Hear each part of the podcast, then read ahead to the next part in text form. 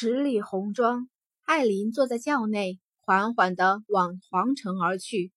此时的艾琳一身红衣，头戴凤冠，整张脸更是被红色的面纱完完全全的包裹住，丝毫看不清她的长相。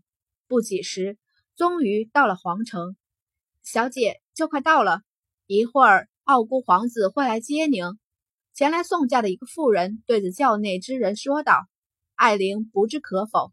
轿子在之前预定的地方停下，等着新郎前来踢轿门迎娶新娘。然而等了好久，却是不见新郎踪影。因着是皇家的婚礼，普天同庆，这一日，城隍特许开放外围皇城，允许百姓前来观礼。周围围满的看热闹的百姓，在见到这一幕时，纷纷笑出声来。嘿，你说？傲孤皇子不会不愿意出来迎接新娘吧？谁说的准呢？之前傲孤皇子不是还当众退婚的吗？艾琳的旋律很高，也因得如此，更是耳聪目明。听着四周的议论，他气得握紧了拳头，却是因为握拳不小心触及到了手上溃烂的皮肤，眉头微皱，松开了手去。也就在此时。艾琳听到了外面一阵低呼：“哎，出来了，出来了！快看，有个身穿红衣的男子出来了。”自此，艾琳悬着的心才缓缓地放了下来。未来城隍的夫人的位子只能是他的。面纱下，艾琳那张丑陋的脸上绽放出了一丝极其狰狞的笑。那一身红衣的男子缓缓走近，他独步而来，脸上不带一丝一毫的表情。按着凤凰城的规矩，先是踢轿门，下一刻将轿中的人牵了出来。出来了，出来了！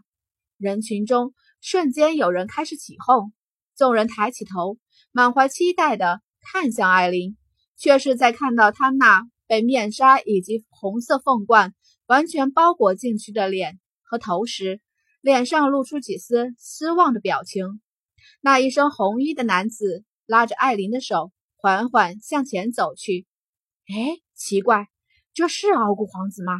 有人看着那走在前头的红衣男子，疑惑地问道：“怎么不是？你以前没见过傲骨皇子？”那人揉了揉眼，这长相的确跟以前没差，可是为什么我觉得这通身气势好像变了了呢？在众人议论纷纷之际，那穿着红衣的男子早已牵着艾琳往里面走去。众人之中，一身白衣的惊鸿混杂在人群。小金不敢置信地看着眼前的一幕，低呼：“主人，这也太气人了吧！傲孤皇子竟然真的心甘情愿地去娶那个女人。”风吹过，拂起惊鸿散落的青丝。惊鸿微微眯起眼，良久，似是发现了什么，眸中闪过了一丝异色。稍安勿躁，主人，你还能等？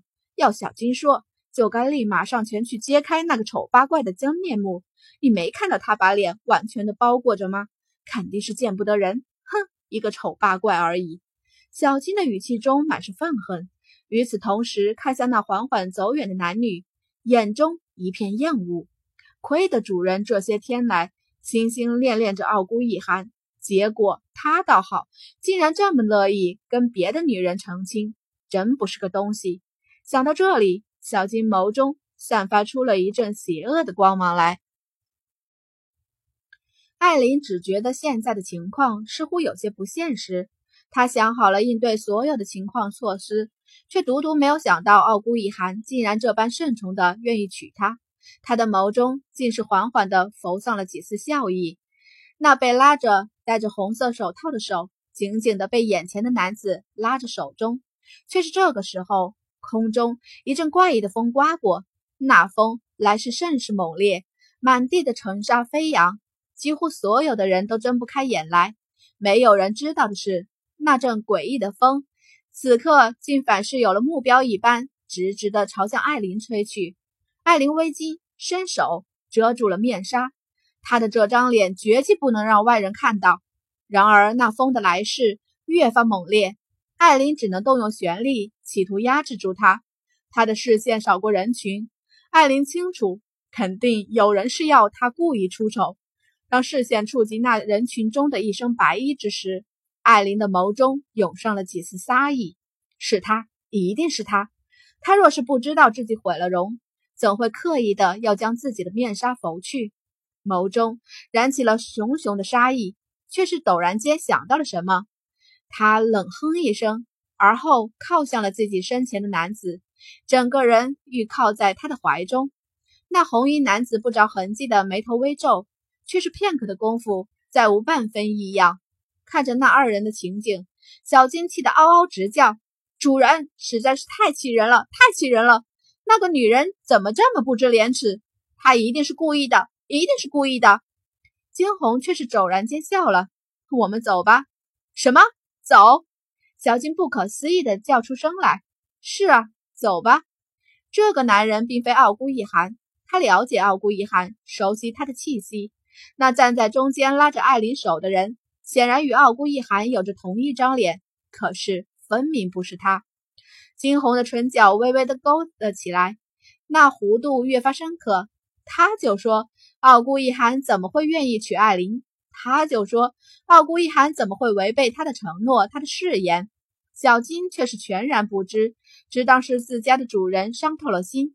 还不等惊鸿说完所有的话，就猛地从惊鸿肩上跳下，而后白色的身影迅速挤出人群，朝向中间冲去。小金，惊鸿低呼一声，却是为时已晚。只见得那白色圆球般的东西直直的朝向艾琳撞去。艾琳微微一惊，下一刻他红衣轻扬，周身闪过一道金色的壁垒。好个畜生！他轻咬牙，骂出声来。丝毫不顾自己的风度，小金试图撞上艾琳，却是在碰到那个金色的壁垒时被反弹了开来。畜生，这是你自找的！艾琳冷冷笑了出来。之前他早就想弄死这个畜生以及他的主人，既然他们现在早死，那就怪不得他了。扬起手去，艾琳身上的杀意越发浓重。突如其来的变故。让在场所有人大惊失色。现在这样又是什么情况？好好的一个婚礼，怎么突然间出现了一个白色的狗狗？甚至艾小姐还对他动了杀意。